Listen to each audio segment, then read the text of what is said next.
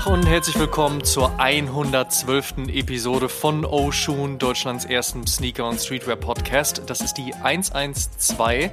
Die sollte man aber nicht anrufen, sondern auf jeden Fall jetzt erstmal hören. An dieser Stelle mit den schlechten Witzen, wie gehabt, Amadeus Thüner. Auf der anderen Seite mit den hoffentlich besseren Witzen, Fabian Fabs Gorsler. Mein Bester, wie geht's dir? Ja, hi, mir geht's gut. Ähm, ich freue mich, dass Yeezy Day vorbei ist und ich diese Ls nicht mehr äh, wegstecken muss, weil das war, also ich, es war kein Drama, aber es okay. war auf jeden Fall kein äh, W gefüllter Tag. Steigen wir aber direkt mal damit ein, finde ich ein gutes Thema. Yeezy Day 2022, 3. August, der gesamte Tag. Man konnte sich ein bisschen darauf einstellen, was passieren könnte und passieren wird, weil am 2. August war ja schon Yeezy Day in den USA und da guckt man dann so ein bisschen hin und kann dann ungefähr ableiten, was auch für Europa äh, stattfinden wird. Ähm, du hattest wirklich Bock drauf, richtig? Jein, also ich hatte Bock auf ein oder Geld ausgeben. das nicht. Aber ich, ich hatte Bock auf ein oder zwei Sneaker, die ich beim ersten Release nicht bekommen habe. Das ist Yeezy Day ist ja zu 90% Restocks, ne? Und da habe ich mir dann so ein paar rausgesucht. Es gab ja, wie gesagt, genug Leaks. Dann konnte man auch sehen, was in Amerika passiert ist. Und da habe ich mir dann halt zwei, drei ausgesucht, wo ich dachte, okay, bei diesen Drops nehme ich teil und oder an diesen Drops nehme ich teil.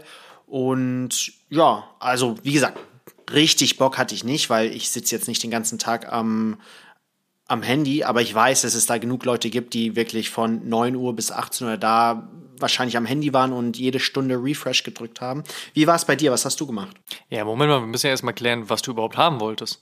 Und ob du es dann bekommen hast. Ja, also ich wollte die Foam Runner bekommen, äh, egal welche, äh, egal welcher Colorway. Ich habe ja, ich weiß gar nicht mehr, wie der heißt. Ich habe ja ein Paar und ich finde, ich weiß nicht, ob man den überhaupt Sneaker nennen kann, aber ich finde den Schuh halt so schön. Der ist halt so anders und so kontrovers. Die habe ich aber nicht bekommen, leider. Und dann mhm. wollte ich auch noch den Yeezy 700 V3, den Launch Colorway. Ich kann ihn nicht aussprechen. Azael? Asil? Azalea. Iggy Azalea, genau. Den wollte ich haben. Den habe ich aber leider auch nicht bekommen. Deswegen wird es wahrscheinlich, also es wird auf jeden Fall nicht Resale, sondern dann warte ich halt für Yeezy Day 23, 24, 25 und hoffe dann für, eine, für einen zweiten Restock. Ja, aber ich glaube auch zwischendurch wird es noch diverse Restocks von diversen Schuhen geben und ehrlicherweise, wenn es nicht der eine Braunton ist, dann wird es halt der nächste Beige-Ton. Also von daher, ich glaube, das ist vielleicht dann nicht ganz so wild. Spaß beiseite. Es gibt natürlich viele Leute, die richtig Bock auf die ganzen Modelle haben und auch hatten. Ich hoffe, für die ist das Ganze erfolgreich abgelaufen. Mir war der Tag relativ egal. Es gibt keinen Yeezy, den ich noch haben möchte, denn den, den ich haben will, den habe ich hier stehen, den 700 Wave Runner und alles andere, mh, mm, ist zwar gar nicht so, dass es mir nicht gefällt, aber es passt nicht so zu mir und es steht mir nicht so. Ich bin immer mal wieder von einem 350, eher noch vom 350 V1 als vom V2 getriggert, manchmal auch vom 500, manchmal auch so von so V3-Modellen des 700ers, aber ich versuche es dann durchaus immer mal wieder und dann steht's mir nicht oder sagt mir dann nicht so zu oder ich gebe da je 250 bis 300 Euro dann doch lieber für irgendwas anderes aus. Also deswegen hat mich der Yeezy Day dahingehend jetzt ehrlicherweise nicht so gejuckt. Gejuckt hat mich aber trotzdem die Art und Weise, wie es gemacht wurde. Ja, also die Idee dahinter zu sagen, wir fangen von morgens an bis abends ziehen wir das hindurch und dann gibt's die Möglichkeit, dass man sich zu speziellen Zeitpunkten dann für die jeweiligen Schuhe anmelden kann und dann läuft das so auf Raffle-Basis ab ich fand, und da kannst du jetzt gerne mal deinen Take zu abgeben, ist ja die Episode der heißen Takes heute. ähm, ich fand es sehr gesittet, wie Adidas über ihre Confirmed App gemacht hat. Ja, finde ich auch. Also da muss ich dir zustimmen. Ich finde es auch schön, dass es halt jede Stunde war. Dann kommt man sich so ein bisschen drauf einstellen. Ich habe es natürlich ein paar Mal verpennt, weil ich am Arbeiten war. Aber wer sich halt wirklich für den Tag interessiert, für die Releases, der wird sich sicherlich dann ein, zwei, drei Wecker stellen. Aber ja, ich, ich mag das auch, dass man davor schon einigermaßen wusste, was auf einen zukommt, weil mhm. es dann auch geregelter ist, strukturierter, nicht wie beim Sneakers Day, wo man die letzten Jahre zumindest nie wirklich wusste, was passiert, wann droppt was. Und ja, man, man könnte sagen, ich bin nicht der größte Freund von Überraschungen und deswegen bin ich kein Yeezy Day Fan, aber es hat mir auf jeden Fall mehr gefallen als vielleicht andere Days. Okay, schauen wir mal, wie der diesjährige Nike Sneakers App Day verlaufen wird. Der steht uns kurz bevor und dann äh, ja, unterhalten wir uns mal vielleicht, wenn es notwendig ist, darüber, welcher Day denn besser performt hat. Kommen wir zu den LPUs der letzten Tage. Fabs, was hat's bei dir in die Wohnung und in die Sammlung geschafft? Ja, also nur ein Sneaker und den hatten wir bereits in der letzten Folge erwähnt und zwar der Union LA Nike Cortez in Blau. Da hatte ich ja gesagt, dass ich den auf jeden Fall kaufen werde. Habe ich auch getan. Bin sehr, sehr froh, dass das auch kein großer Sellout-Release war und habe den jetzt noch nicht getragen. Ich hatte den mal anprobiert, aber es ist ein sehr, sehr schöner Schuh. Ich finde, die Farben passen perfekt zusammen. Ist ein schöner Sommerschuh. Ja, dann fehlt ja jetzt eigentlich nur noch der OG Cortez, oder nicht? Genau, der OG und dann auch noch der Sakai, wenn er dann irgendwann mal kommt. Ich habe da noch keine Gerüchte gelesen oder gehört, aber ich nehme an, dass der in den nächsten Monaten auf jeden Fall kommen wird. Ja, muss ja auch. Im Endeffekt wird ja gerade alles mit einer Collab angestoßen und dann kommt irgendwann mal der OG. Ist ja beim Terminator jetzt beispielsweise genauso, ne? Kommt genau. der Garçon und dann jetzt aber doch irgendwann OG. Das ist schön. Hab mich eh gewundert, warum man den Terminator High im Georgetown Colorway sowieso sträflich hat hinten rüberfallen lassen, nachdem ja gefühlt fast alles aus dem klassischen Be True to Your School Dunk Pack schon veröffentlicht wurde. Hätte man direkt mal mitnehmen können. Ich meine, der Terminator aus meinem Empfinden immer so der kleine Bruder des Dunk gewesen und ähm, das hat mich eh gewundert. Freue mich sehr drauf. Äh, der Terminator ist ja, aller, äh, ist ja einer meiner allerersten Sneaker gewesen.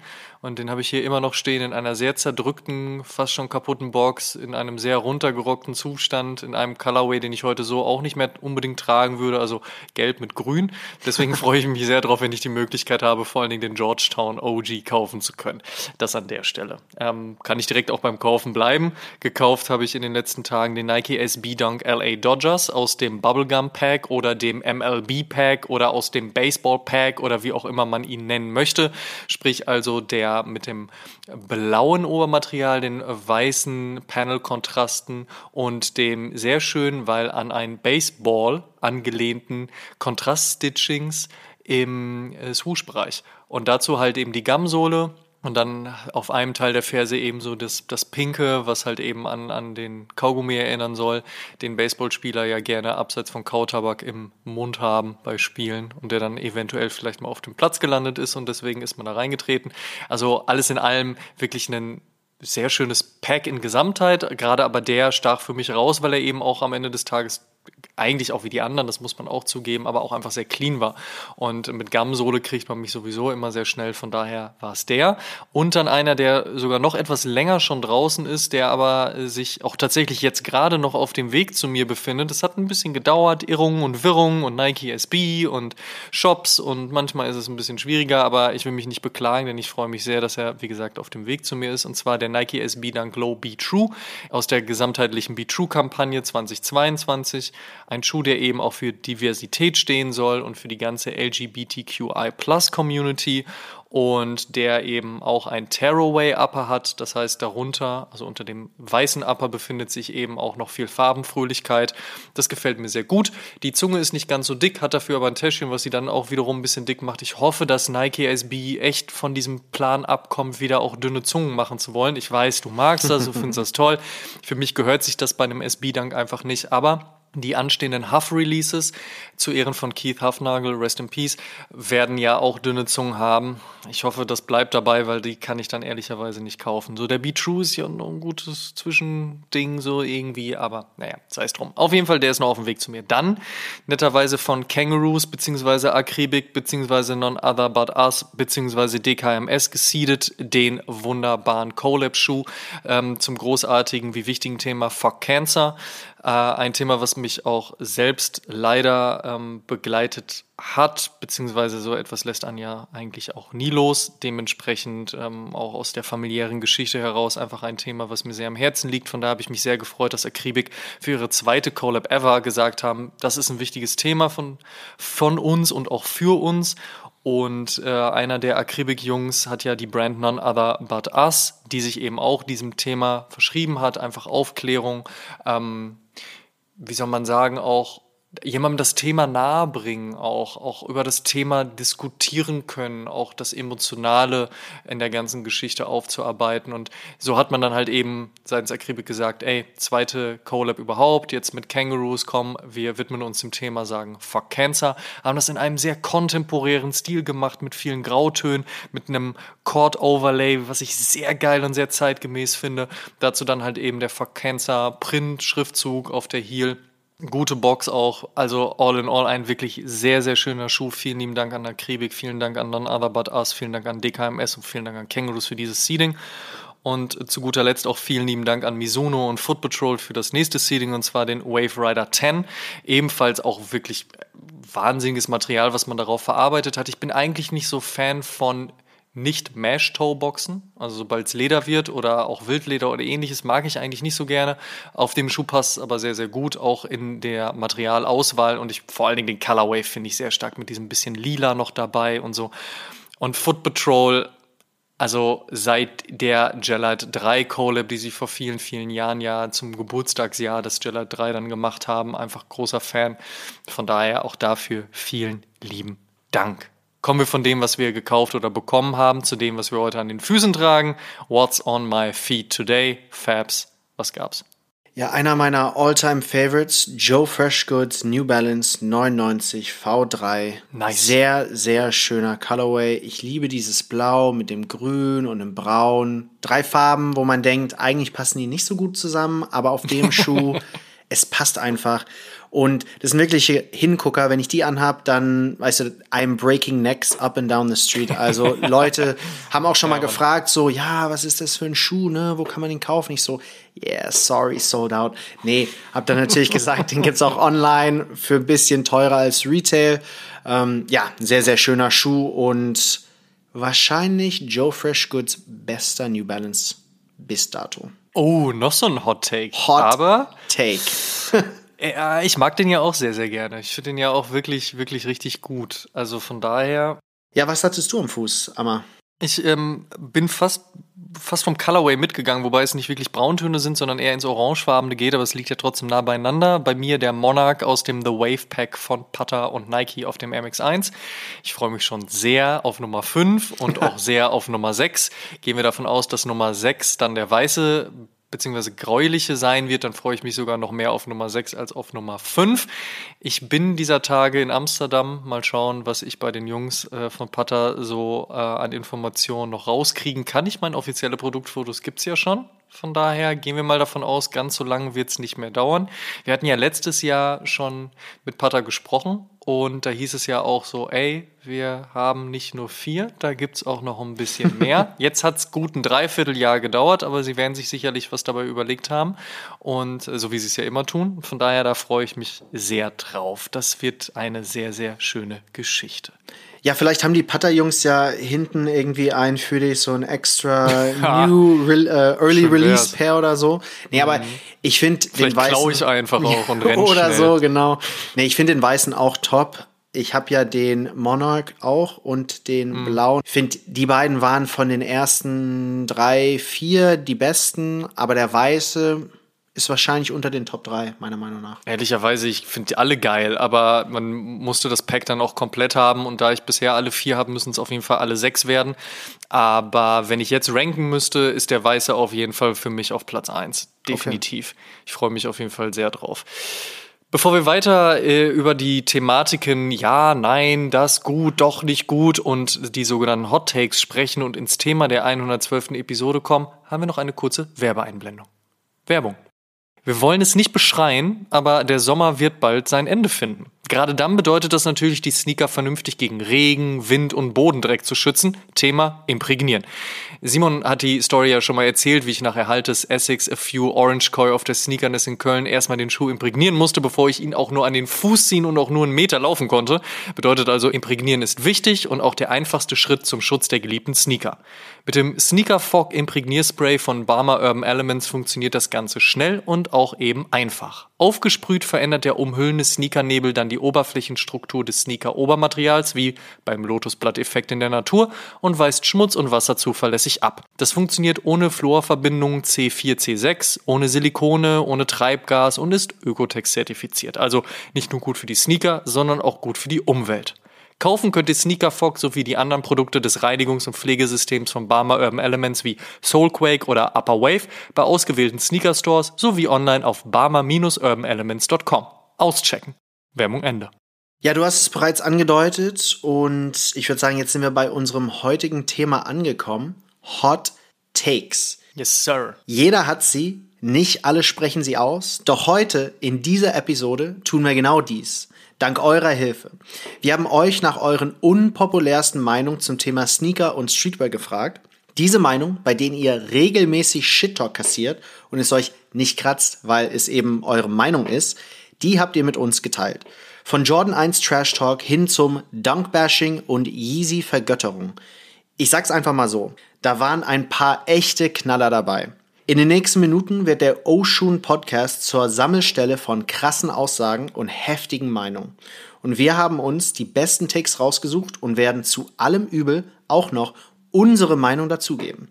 Wie immer eigentlich und wie immer natürlich mit genügend Selbstironie.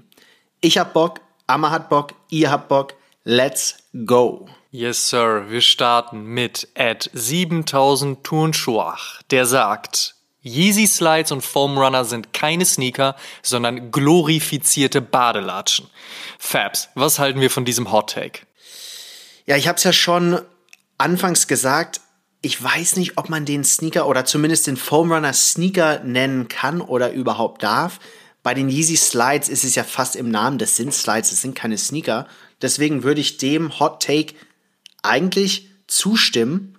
Es sind Foams, es sind Slides, für mich werden beide auch ohne Socken getragen. Deswegen, ob das jetzt ein Hot Take ist, weiß ich nicht, aber vielleicht bist du da anderer Meinung. Also Slides sind Slides, gehören aber zum Thema Sneaker-Kultur natürlich ebenso dazu wie die klassische Adidas äh, Badelatsche, also die Adilette oder auch die Benassi Slides oder was auch immer. Das finde ich schon fair, aber Sneaker sind es für mich auch nicht. Foamrunner eigentlich auch nicht. Ich finde auch Sneaker müssen irgendwie geschnürt werden, wobei man sich auch darüber streiten kann. Es gibt natürlich auch genügend Sneaker, die in ihrer technologischen Entwicklung mal irgendwann gesagt haben, ey, wir können auf Laces verzichten. Und ehrlicherweise beim Ultra Boost oder auch bei einem Air Warachi, da lace ich auch nicht richtig. So, und trotzdem kann man sie tragen, ohne dass sie vom Fuß fliegen. Deswegen ist dieser Hot Take dahingehend zwar berechtigt, aber irgendwo auch nicht, weil Sneaker kommt ja auch vom Wort sneaken, also schleichen und das kannst du mit den Dingern schon. Außer wahrscheinlich, du kommst gerade irgendwie aus dem Freibad und hast nasse Füße und ziehst dann eine Slide an und dann machst du dieses Wutschgeräusch, weißt du, so, das ist immer so, ja, weiß nicht. Da erkennst du immer auf jeden Fall Leute, die gerade auf dem Weg vom äh, oder zum, also vom Freibad weg oder hin zum Freibad sind. Aber ja, ich verstehe den Punkt auf jeden Fall. Ne? So, die Sneaker-Szene redet über Foam Runner und Slide. Sind es eigentlich Sneaker oder nicht. Also von daher würde ich sagen, fairer Hot Take an dieser Stelle. Aber ganz kurz jetzt, würdest du Foam Runner mit oder ohne Socken tragen? Ich würde gar keine Foamrunner tragen. äh, ich habe es auf Fotos gesehen und fand es gar nicht so verkehrt. Mit Socken, ohne Socken ist bestimmt angenehmer, weil luftiger, weil da sind ja auch Löcher drin. Auf der anderen Seite äh, hätte ich wahrscheinlich auch Angst, dass irgendwie plötzlich beim Hängenbleiben irgendwie so ein halber Zeh rausguckt. Oder du kennst ja auch diese Videos, wo Leute in ihren Yeezy Slides ja, hängen bleiben. Ja, ja. So, wenn dir das mit den Zehen beim Foamrunner passiert, so, oh shit, Alter, da freut sich dann deine Ärztin so. Ja, ja, ja, Frau Gorsler, was haben Sie denn da gemacht? Sind Sie aber wieder aus den Slides und den Foamrunnern gerutscht? Naja, also von daher, pf, ich weiß nicht, die Frage stellt sich mir nicht. Ich trage halt keine, keine Foamrunner, also von daher. Fair, fair, fair. Ja, dann Alex Laced Up sagt, Sean Weatherspoon Air Max sind hässlich. Ammer. Hart hart.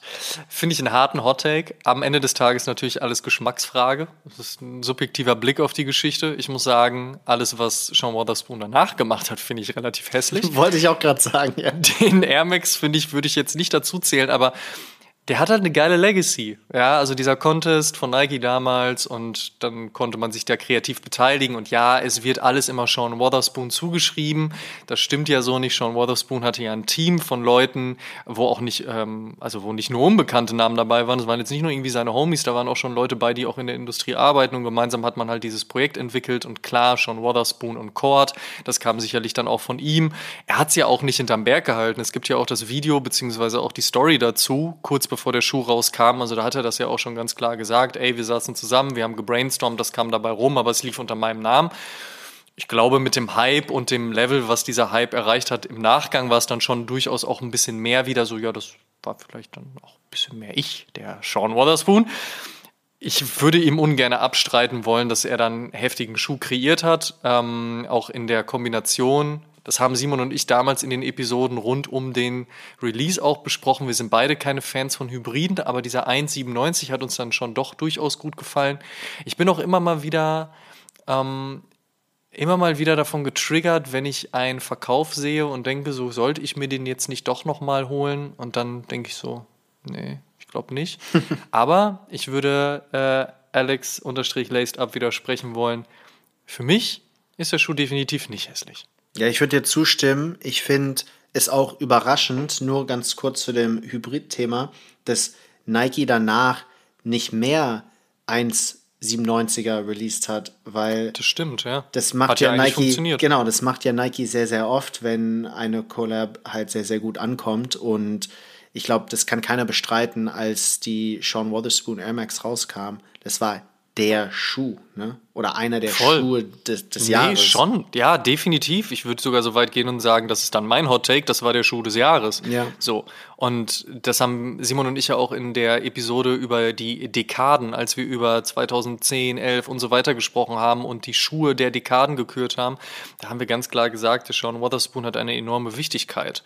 Und von daher, dass ich würde den Hot Take von, von Alex gerne einmal umdrehen in dem Fall ohne zu sagen, dass der Schuh beautiful ist, aber die Wichtigkeit dahinter ist halt da. Ich glaube aber auch, vielleicht meint Alex auch gar nicht unbedingt die Wichtigkeit, sondern tatsächlich einfach nur, dass er den Schuh scheißen hässlich findet, während alle anderen den ja tierisch feiern und der Resale-Preis ja heute immer noch bei roundabout 1000 Euro liegt, so, ne? Also ja. von daher. Nee, und ich glaube auch, dass wir jetzt beide sagen, dass wir ihn nicht hässlich finden, zeigt ja, dass Alex eigentlich einen Hot Take hat oder hatte. Ne? Ja, voll. Das definitiv. Genau. Kommen wir zum nächsten Hot Take. Pasky1209 sagt, Make Nike Roshi Runs great again.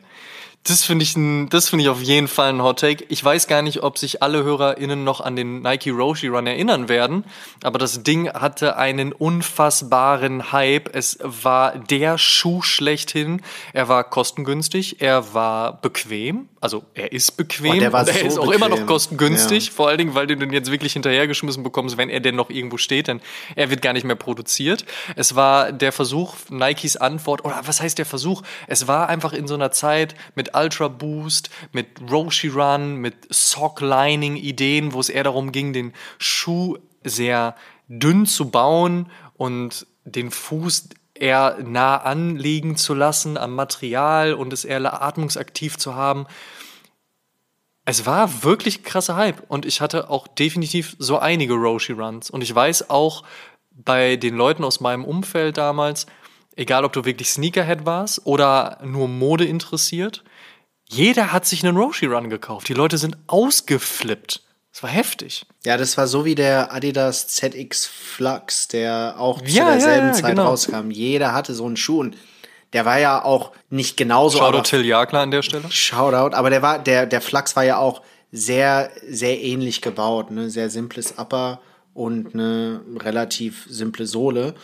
Ja, voll. Ich bin also mich freut es, dass jemand diesen Roshi Run angesprochen hat, weil ich letztens einen Post bei Nice Kicks gesehen habe, dass der Roche Run oder Roshi der einflussreichste Schuh der 2010er ist. Und das habe ich gelesen und dachte erst so, hä? No way. Aber dann habe ich überlegt und man könnte fast sagen, dass der Ultra Boost, der Yeezy 350 und so viele andere Knit-Sneaker eigentlich so ein bisschen vom Roshi inspiriert sind, also vom Design her. Und er hat genau diesen Typ Schuh populär gemacht und vielleicht hat er es jetzt zwei, nach zwei, drei Jahren nicht mehr wirklich so an die Spitze geschafft, aber andere Schuhe, die so ein bisschen aussehen wie ein Roshi, haben diesen Hype dann weitergetragen. Vom Hot Take zum nächsten Hot Take, das ist ganz geil. Ähm, ist auf jeden Fall eine Aussage. Also einflussreich war der Schuh definitiv. Verkauft hat er sich. Also wenn du jetzt von Sales auf Erfolg schließen möchtest, hat das auf jeden Fall funktioniert. Er hat sich nur nicht lange gehalten. Und das spricht dann wiederum dagegen, dass der Schuh erfolgreich war. Aber geprägt hat er definitiv. Und ich muss auch sagen, habe ich noch einen übrigens? Fällt mir gerade ein. Muss ich überlegen. Weil ich wollte mich gerade sagen, ich würde ich würd auch tatsächlich mal wieder einen an den Fuß ziehen. Jetzt weiß ich noch gar nicht, ob ich noch überhaupt einen habe. Muss ich mal im Keller nachschauen. äh, vielleicht mache ich demnächst mal wieder ein What's on my feet today mit einem Roshi Run und dann bin ich mal gespannt, was die Leute dazu sagen. Gehen wir mal rüber zum nächsten Hot Take. Ja. Sophie1207 sagt, die beste Jordan-Silhouette ist der Vierer. Was sagst du dazu? Boah. Dem widerspreche ich. Oh. Dem widerspreche ich aus dem Grund, weil und ich weiß, wir sind bei Hot Takes, man, wir nehmen die natürlich alle auch nicht ganz so ernst, so wie sich die Leute, die diese Hot Takes rübergeschickt haben, wahrscheinlich jetzt auch nicht todesernst nehmen natürlich. Aber was heißt jetzt Beste? Weil Jordan 1 besser als Jordan 4, so, also klar, alles subjektiv, aber ist der Jordan 4 die beste Jordan-Silhouette? Ich würde fast sagen, vom gestalterischen Aspekt und der Idee, die Tinker Hatfield verfolgt hat, ist darüber der Sechser und auch mindestens noch der Elfer. No. Ich, Wie no? ich würde sagen, dass der, der Vierer der zweitbeste Jordan ist. Der, ist ein, dann der Beste? der Einser. Weil Der der aber doch halt, nicht vom Design her. Ja Der doch, Jordan schon. 1 und der Dunk kamen gleichzeitig, sehen fast beide aus wie ein Airship, also von daher, Ja, da wurde ja nicht designmäßig was gemacht. der Jordan aber guck mal, beim, aus. beim Sechser, ja, aber ob das besser aussieht, ich sag ja auch nur das Design, die Idee, die Tinker Hatfield beim Sechser verfolgt hat, ne, mit so, ey, Michael Jordan steht auf Motorsport. Oder beim Elfer, Michael Jordan möchte halt einen, einen Patent Leather Schuh haben, den er zu einem Anzug tragen könnte. So, das sind so Aspekte, wo ich denke, ja, Natürlich gab es die Designideen beim Vierer und beim Fünfer und beim Siebener und so weiter auch, aber irgendwie Sechser und Elfer ist, sind für mich da einfach nochmal herausstechender. Das heißt nicht, dass ich den Vierer nicht mag. Für mich ist der Jordan 4 einer der besten Jordans aller Zeiten. Aber einfach in so einem Konglomerat gesehen, weißt du? Und dann, klar, kann man da anfangen, so, was bedeutet jetzt Beste oder Genau, nicht? wollte ich also auch für meinen sagen. subjektiven Geschmack, klar, ist der Vierer einer der besten Air Jordans, aber er ist de facto nicht der Beste. Wenn man jetzt wirklich über der Beste sprechen möchte, wie gesagt, designtechnisch hätte ich da noch andere, styletechnisch definitiv noch der Einer, hype-technisch für die Langfristigkeit der Zeit der Einer. Der Dreier hat nochmal was Spezielles, weil der Moment einfach da war, in dem Jordan gehen wollte und dann Tinker ihn halten konnte. Klar, im Vierer hat er dann auch mal ein bisschen was, noch ein bisschen mehr gerissen, wobei im Dreier hat er den Slam Dunk Contest mit dem Free Throw Line Jump gewonnen. Da gibt es die Spike Lee Werbung. Ja, es ist ein Hot Take. Halten wir fest, es ist ein Hot Take. Definitiv. Würde ich auch sagen. Der nächste Hot Take kommt von Linus.rück, der sagt, der Yeezy 500 ist das beste Modell, das Ye bisher mit Adidas gedroppt hat. Also ich würde sagen, meiner Meinung nach ist der 700er der beste, aber der 500er ist definitiv super underrated. Ich finde den sehr bequem und vom Design halt auch ganz anders als die anderen. Die anderen sind halt fast alle so Sportschuh, Running-Schuh angelehnt, während der 500er sehr ins Militärische geht, auch wenn man den stimmt, High ja. betrachtet. Und der, der 500er, der hat auch einen schönen Mix an Materialien. Also meiner Meinung nach bekommt er definitiv nicht die Liebe, die er verdient hat. Ich habe auch zwei Paar, aber weil es den 700er gibt, kann ich nicht sagen, dass er der beste ist oder das beste Modell, was Ye jemals mit Adidas gedroppt hat. Zu wenig Liebe kriegt der 500er definitiv. Das würde ich unterschreiben. Es ist der beste, würde ich nicht unterschreiben. 700 aus meinem persönlichen Empfinden noch drüber, aber äh, 350, also was Ye mit dem 350 veranstaltet hat zusammen mit Adidas, das ist also Feierabend. Aber auch da Hot Take, weil ist ja eigentlich nicht großartig anders als ein Ultra Boost Oder ein Roshi Run. oder einen Roshi Run. Und mit einem 500er hat man schon auch nochmal ein anderes Design auf die Beine gestellt. Also dahingehend gebe ich diesem Hot Take auch irgendwo recht. Ja, da sind wir wieder beim Jordan 4er und wie wichtig das Design ist oder wie man best oder das Beste definiert. Ne? Und ja. ich glaube, bei Yeezy, klar, der Renner schlechthin ist der 350er V2, weil es den halt in 5000 Farben gibt und der 2000 Mal restockt wird. Aber vom Design her finde ich der 700er ist besser, wichtiger und äh, langlebiger. Aber der 500er ist auch ganz nice. Alright. Wir bleiben bei Yeezy und Sebi Sepp sagt, die Kanye Legacy bei Nike ist größer als die bei Adidas. Uh, hot, hot, hot, hot take. Boah, okay. Ähm, Kanye Legacy bei Nike. Der erste Nicht-Athlet kriegt einen eigenen Turnschuh, den er designen darf, auch wenn er zusammengebaut ist aus Air Force One und ein bisschen Basketball hier und ein bisschen Air Mac und so weiter und so fort. Das schon heftig. Red October Drop über einen Tweet schon heftig. Auf der anderen Seite, Move zu Adidas zu gehen, um zu sagen, jetzt will ich meine eigene Line und nicht nur das, ich will auch endlich Royalties haben, weil ich habe die bei Nike nicht bekommen. Die haben mich nicht als Athleten gesehen, deswegen gab es keine Prozente auf meinen nächsten Einkauf. Bei, nein Spaß. Mhm. Ähm, und deswegen das Ding dann aufgemacht und dann diese Erfolgsgeschichte mit all den Modellen, die es gab, die kommen, die Arten und Weisen, wie sie gedroppt wurden, die Colorways. Wow, okay, ähm, tue ich mich echt schwer mit. Ja, ich auch. Also mit Yeezy oder mit Adidas Yeezy hat ja Kanye ein ganzes Unternehmen, eine ganze Maschine aufgebaut. Und hm. das wäre nie, nie bei Nike möglich gewesen. Deswegen ist er das ja stimmt, auch gegangen. Ja. Ne? Die wollten ihm nicht komplette Kontrolle geben. Und da hat dann Adidas gesagt, so, okay, bei uns kriegst du halt auf jeden Fall mehr Kontrolle als bei Nike. Und deswegen hat es auch, glaube ich, so gut funktioniert. Er konnte halt wirklich machen, was er wollte, fast.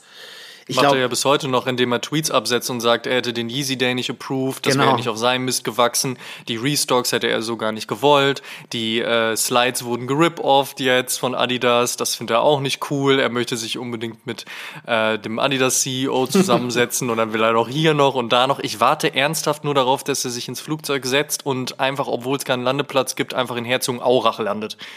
Ja. Darauf warte ich. Nee, und ich, ich denke auch, und das ist vielleicht jetzt wieder mal ein Hot Fabs Take, aber wäre er bei Nike geblieben, dann wäre er nur ein größerer Travis geworden, aber nicht mehr. Mhm. Hm. Mhm. Das können wir an dieser Stelle mal mit rübernehmen in den nächsten Hot Take und diskutieren, denn wir bleiben bei Kanye, denn at shoeturn.de sagt, Yay mit Adidas ist größer als Travis mit Nike. Und da würdest du doch jetzt zustimmen, oder nicht? Der ist hundertmal größer als Travis mit Nike. Schau dir doch einfach an, wie viele Schuhe Ye rausgebracht hat, wie, wie gut sie sich verkaufen, wie viele es davon gibt, wenn man über Stückzahl und so spricht. Travis Nike sind ja alle super limitiert. Also rein vom Revenue, ne, vom Umsatz ist er größer. Vom Hype Travis hat natürlich jetzt mehr Hype als Yeezys es haben, aber wenn man 2015, 2016 betrachtet, da war der Yeezy-Hype genauso groß wie der Travis-Hype jetzt, wenn nicht größer. Oder größer, der ja, definitiv genau, größer. Und deswegen ist es ja für mich fast ein No-Brainer zu sagen, dass Ye mit Adidas größer ist. Aber wiederum nur, oder nicht nur, aber weil Adidas Ye mehr ermöglicht und mehr Kontrolle gegeben hat. Meinst du, wenn Travis jetzt zu Adidas gehen würde, dann würde Travis auf dasselbe Level hochkommen können? Nein, also so dass Adidas sagt von wegen so, wir haben jetzt halt, wir haben jetzt eine Blaupause mit Ye gefertigt und jetzt machen wir das mit Travis auch? Nee, glaube ich nicht. Ich glaube, er könnte es vielleicht größer schaffen, als Travis es jetzt bei Nike geschafft hat. Genauso wie Ye auch bei Adidas größer geworden ist. Aber ich glaube nicht, dass Travis so wie Kanye eigentlich ein Designer ist. Kanye kann ja eigentlich fast alles und designt auch selbst oder stellt Teams zusammen, die dann für ihn seine Vision kreieren. Travis ist ja eher ein Aushängeschild für Nike, für den Hype und ich glaube nicht, dass er da viel mitredet, wenn es um die Colorways oder die Designs seiner Schuhe geht, sondern er sagt so, ja, ich mag Texas und äh, braun und den Reverse Swoosh und dann wird irgendwas zusammengezaubert. Also deswegen glaube ich nicht, dass Travis überhaupt was mit dieser Kontrolle anfangen könnte. Hm. Man darf auch nicht vergessen, welchen popkulturellen Einfluss ein Kanye West in den letzten 10, 15, fast schon 20 Jahren gehabt hat und immer noch hat. Wenn Kanye West morgen wieder eine Dickies Workwear-Jacke für 60 Dollar auf irgendeinem Red Carpet trägt, dann ist die ausverkauft. Ja. Das schafft ein Travis Scott aktuell sicherlich auch, aber das schafft er ja auch erst seit ein paar Jahren so. Und ich glaube, da muss sich Travis Scott erstmal noch beweisen, vorausgesetzt er möchte das überhaupt für mich war es auch nicht nur durch die familiäre Konstellation, die es ja einst auch durch den, durch den Jenner-Clan gab, so, dass Travis Scott immer ein bisschen so der kleinere Bruder von, von, ähm, von Kanye West mhm. war, in der Außenwahrnehmung auch. Was ja auch cool ist so. Ich meine, Kanye kann ihm dann sicherlich auch noch ein paar Sachen an die Hand geben und zeigen. Und ein paar Sachen kann Travis Scott sicherlich auch ganz wunderbar alleine. Aber diesem Hot Take, den du so genannt hast, würde ich zustimmen, genauso wie auch Schuhturn gesagt hat, yay mit Adidas ist größer als Travis mit Nike. Ja. Das würde ich auf jeden Fall unterschreiben. Genau. So, und jetzt sagt Adrian-Ostend, die Kobe-Reihe bei Adidas ist besser als bei Nike. Also wir bleiben bei Adidas gegen Nike, aber mit Kobe. Was sagst du? Weil ich weiß, du hast ja letztens einen Adidas Kobe gekauft. Richtig, den EQT Elevation, aka Crazy 97, der erste Kobe, bevor es einen ersten Kobe gab. Wir haben in der Episode zu Kobe Bryants tragischem Tod damals auch über seine Sneaker Legacy gesprochen und Simon und ich haben vor allen Dingen natürlich seine Free Agency abgefeiert, einen Jordan tragen und gegen Jordan spielen, And One Schuhe tragen, Nike tragen, dies tragen, jenes tragen. Das war schon heftig. Ähm, rückblickend betrachtet muss man natürlich sagen, zumal, was heißt rückblickend betrachtet, der Vertrag geht ja weiter, er ist immer noch bei Nike gesigned. Von daher, da gibt es ja viel, viel mehr als das, was bei Adidas stattgefunden hat.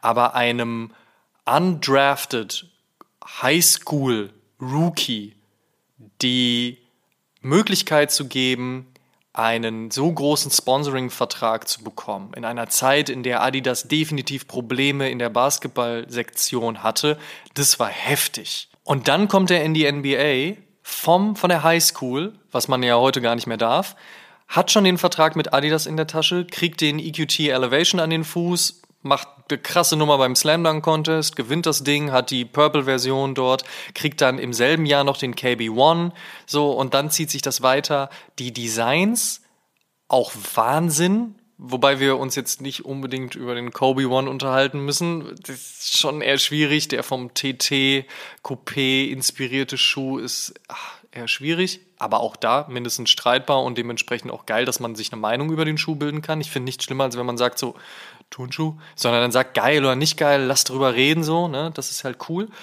Ähm, aber ja, dem entgegensteht halt eben diese krasse Legacy, die er mit Nike hatte. Und auch da, die Schuhe sind ja per se nicht schlecht.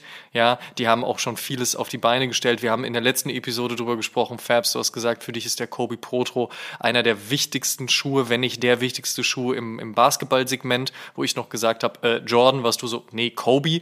Und das darf man nicht vergessen. Deswegen, ich muss ehrlicherweise sagen, vom Gefühl her, aber auch einfach nur, weil das meine Zeit war und der EQT Elevation aka Crazy 97 ja auch einer meiner allerersten Basketballschuhe, würde ich fast ja sagen, aber oh. irgendwo weiß ich auch, eigentlich stimmt's auch nicht.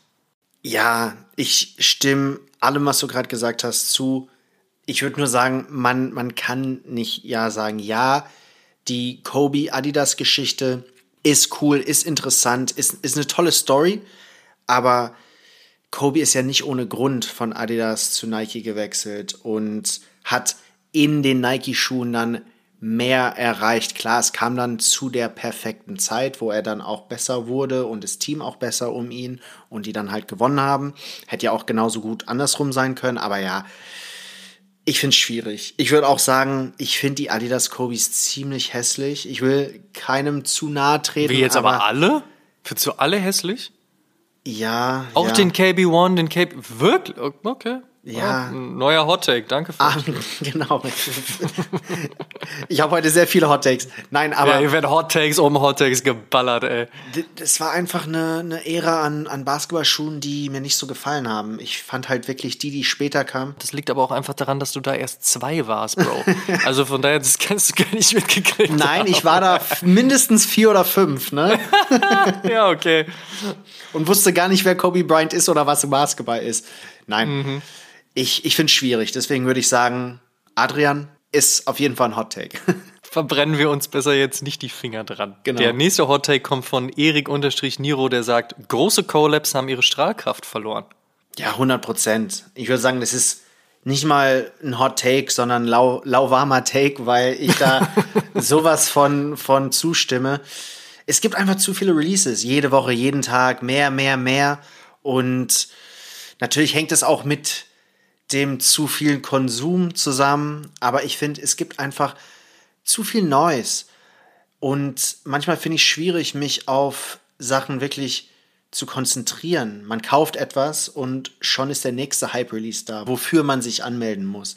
Und man verliert dann manchmal auch Sachen aus dem Auge. Auf der einen Seite ist es gut, ne, wenn man dann einen Schuh nicht bekommt und einen Raffle nicht gewinnt, dann sagt man, okay, fuck it, dann zahle ich nicht Resale, sondern hol mir dann halt den nächsten, den, der, der mir gefällt.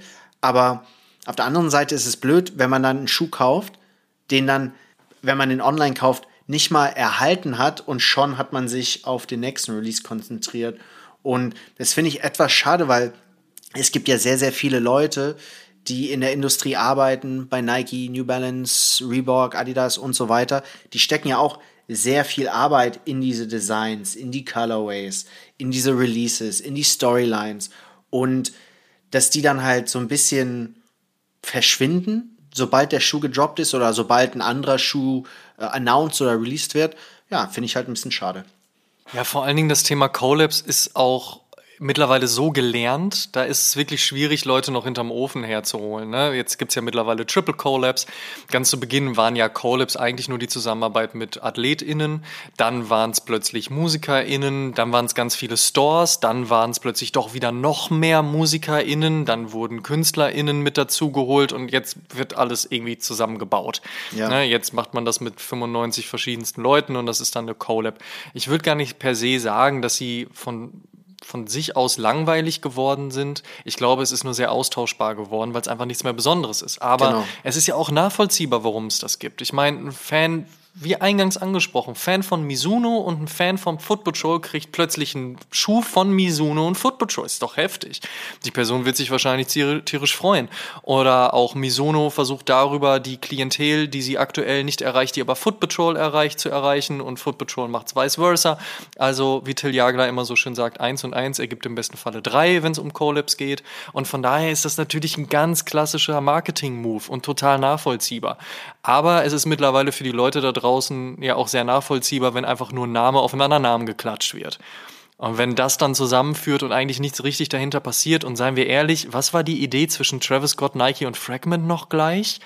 Außer einen guten Colorway zu bringen, aber hätte es dafür Fragment und Hiroshi gebraucht, hätte es dafür Travis Scott gebraucht, also es hätte doch auch einzeln funktioniert. Es hätte sogar als ganz normaler Nike Jordan Release funktioniert.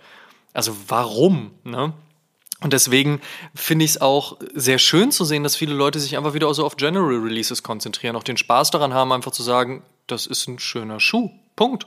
Das muss kein Special Colorway, kein Special Treatment, kein Special Collab, kein Special, Special, Special sein.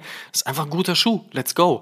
Und das ist dann wiederum auch so ein bisschen so das Understatement in dem Ganzen. Ja, wenn alle Leute mit ihren Outfits hier bin ich schreien, dann ist der lauteste wahrscheinlich der, der gar nichts sagt.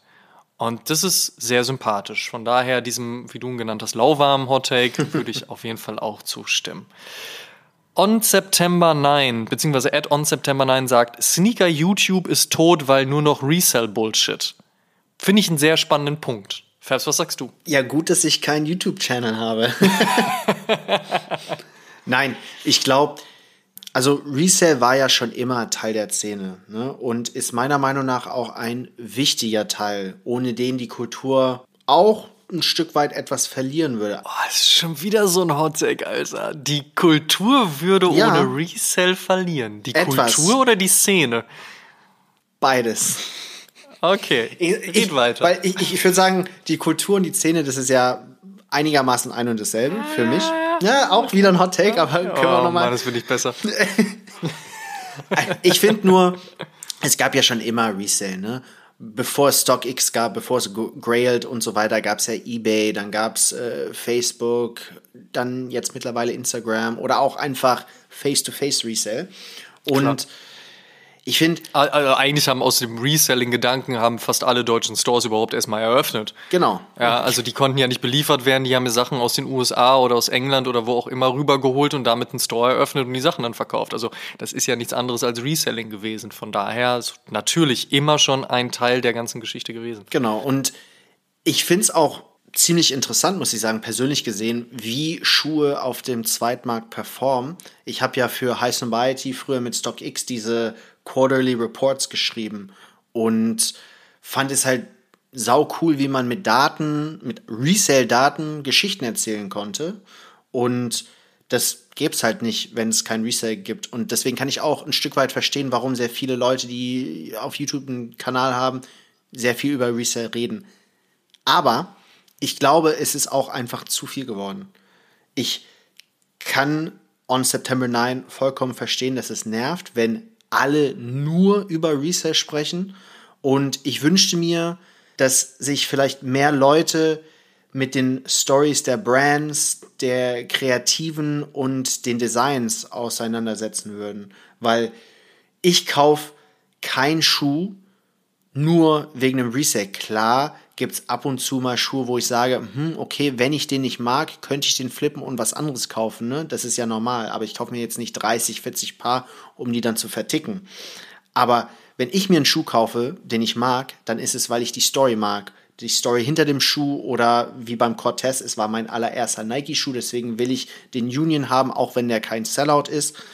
Und ich finde, das fehlt ein Stück weit, weil jetzt mehr und mehr neue Leute dazugestoßen sind, die sehr auf Resale und den Zweitmarkt fixiert sind und sich nicht mehr so mit den anderen schönen Dingen in der Kultur auseinandersetzen. Und das finde ich wiederum, wie gesagt, sehr, sehr schade.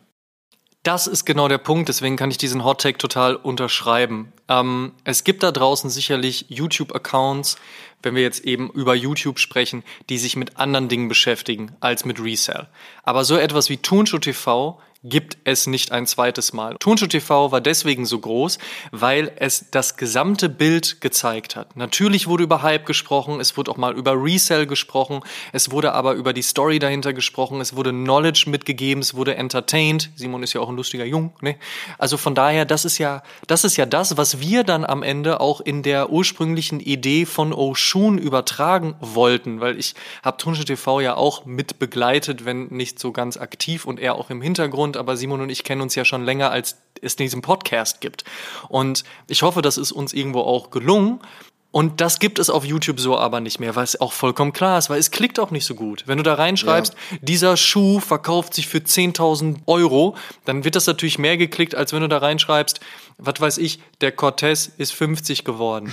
also wir erleben es ja selbst. Wir erleben es ja selbst in den Dingen, die wir medial veröffentlichen. Diese Clickbaiting-Nummern funktionieren vor allen Dingen dann gut, wenn es um Money geht. Aber ob man das Spiel mitspielen möchte und das machen möchte, das ist ja die Frage. Und vor allen Dingen nerven mich gar nicht unbedingt diese Dinge, wo es, wo das Resell-Thema ähm, in den Vordergrund geht, außer es geht um diese WDR-Doku, die finde ich echt scheiße. Ähm, es geht vor allen Dingen um diese Resell-Prediction-Geschichten. Also ernsthaft, Bro, heftig, dass du glaubst zu wissen, dass ein Yeezy so und so viel Euro teurer wird oder ein Travis Scott im Preis steigt. Oh mein Gott. Also ernsthaft, wirklich. Und dann solche Angaben wie zwischen 7 und 1500 Euro. Ja, also dein Ernst? Eine Prediction ist für mich schon ein bisschen klarer als 7 bis 1500 Euro. So, und das ist dann einfach nur Bullshit-Content. So, die Leute klicken es, denken, sie hätten da irgendwelche Informationen in Erfahrung bringen können. Hell the fuck no. So, das finde ich echt schade. Ähm, aber klar ist ja auch, du kannst den schönsten Content der Welt machen, wenn die Leute, die nicht zuhören, na, dann ist es ein bisschen alleine in den Wald gerufen. Und ich glaube, deswegen gibt es auf YouTube aktuell recht wenig, was sich abseits eines Resell-Marktes, einer Sneaker-Resell-Prediction oder ähnlichem befindet. Und das finde ich echt schade.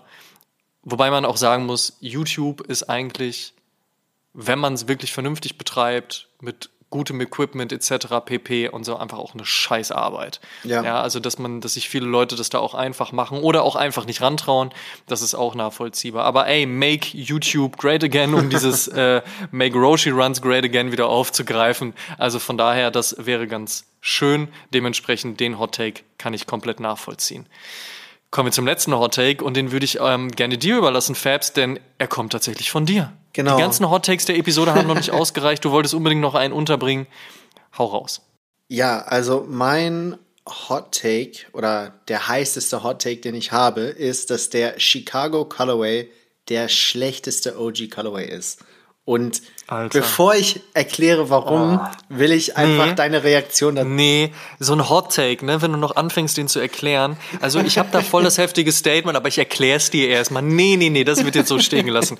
Der, wirklich, der Chicago ist der schlechteste OG Colorway. Okay, also bei den OG Colorways haben wir ja unter anderem den Brad, wir haben den Shadow, wir haben den Royal, ähm, wir haben den Black Toe und wir haben den Chicago. Und davon findest du, ist es wirklich der schlechteste Colorway. Also alle haben irgendwo rot, außer der Royal, der hat natürlich ein bisschen schwarz und der äh, Shadow, der hat natürlich noch ein bisschen grau.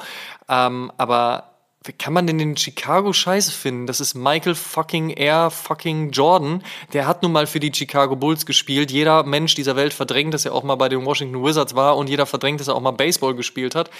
Das ist Chicago. Und dann findest du den Chicago Colorway scheiße. Ich bitte dich.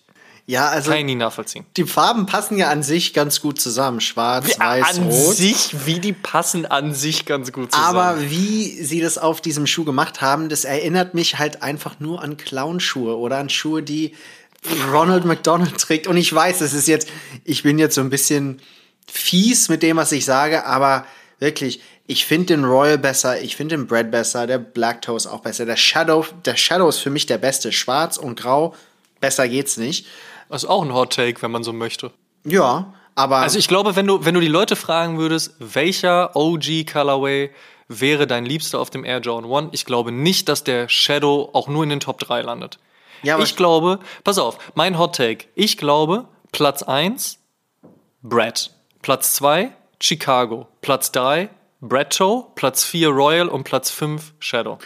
Ich würde den Black Toe und den Royal switchen. Ich finde den Royal schöner und ich glaube, es finden auch mehr Leute den Royal schöner. Aber Okay. Man kann es ja mal in die Kommentare Ja. schreiben oder vor allen Dingen Farbs mit äh, DMs belästigen. wir können ja auch eine Story machen. gesagt. Wir können ja auch eine Story machen und halt fragen, welcher. Ja, machen wir äh, eine Story. Genau, wir machen eine Story. Story. Eine Story fragen die Leute. Ich bin, ich bin gespannt. Aber das, okay, Clownsschuh, Bro, wirklich. Boah, ey, Es zum ist Ende die Toebox. Es ist die Toebox. Ich finde einfach dieses, ja, es ist die Toebox, die mich so ein bisschen in die Richtung bringt und deswegen habe ich den noch nie gekauft, nie selbst getragen. Ich muss zugeben, ich finde den manchmal bei anderen Leuten ganz nice, aber wenn ich den dann irgendwie selbst in der Hand habe oder mich selbst in den sehe, dann ja, I, I just can't do it. Das heißt, diese Age-Geschichte, die jetzt als Retro rauskommen soll, Ende Oktober voraussichtlich, ist für dich auf jeden Fall ein kompletter Pass. Ja, vor allem auch, weil dieses Fake Vintage äh, oder Fake Aged finde ich auch ein bisschen blöd. Okay, ist auch ein Hot Take. Wobei, den kann ich, den kann ich unterschreiben. Und in diesem Sinne, vielen Dank, dass ihr bei der 112. Episode mit dabei wart. Ihr könnt alle Episoden wie gewohnt kostenlos auf Spotify, Apple Podcast, YouTube, Deezer, Amazon Music, Audible, Google Podcast, Podtail, Podigy und bei allen anderen Streamingdiensten hören. Und wir würden uns sehr freuen, wenn ihr dem Oshun Podcast und unserem News Podcast O News dort folgt, wo ihr Podcasts am liebsten hört. Hört auf jeden Fall auch die aktuelle Folge O News und beantwortet die Frage der Woche, powered by StockX. Alle Einsendungen haben am Ende des Monats die Chance auf einen Sneaker-Gutschein im Wert von fetten 250 Euro. Wenn ihr diese Folge Oshun übrigens in eurer Instagram-Story teilt und uns verlinkt, damit wir das auch sehen, seid ihr ebenfalls mit dabei. Schaut doch auf Facebook und Instagram.com slash Podcast vorbei und interagiert mit uns und der Community. Checkt auf jeden Fall auch die Sneaker-Suchmaschine Sneakerjägers und werdet Teil der Sneakerjägers-Community. Supporten könnt ihr uns unter anderem mit einer positiven 5-Sterne-Bewertung bei Spotify und Apple Podcasts. Über 600 positive Bewertungen hat Oshun auf den Plattformen schon und eine Apple Podcast Review würden wir hier gerne mit euch teilen. Ricky Orth schrieb Bombenpodcast, Bombenjungs, weiter so. Machen wir. Tut uns einen Gefallen und supportet die Podcast und erzählt mindestens einem Freund oder einer Freundin, die sich für Sneaker und Streetwear interessiert, von uns. Show some love. Dankeschön. Wir hören uns in der nächsten Episode wieder. Bis dahin, macht's gut. Danke, danke. Bis zum nächsten Mal.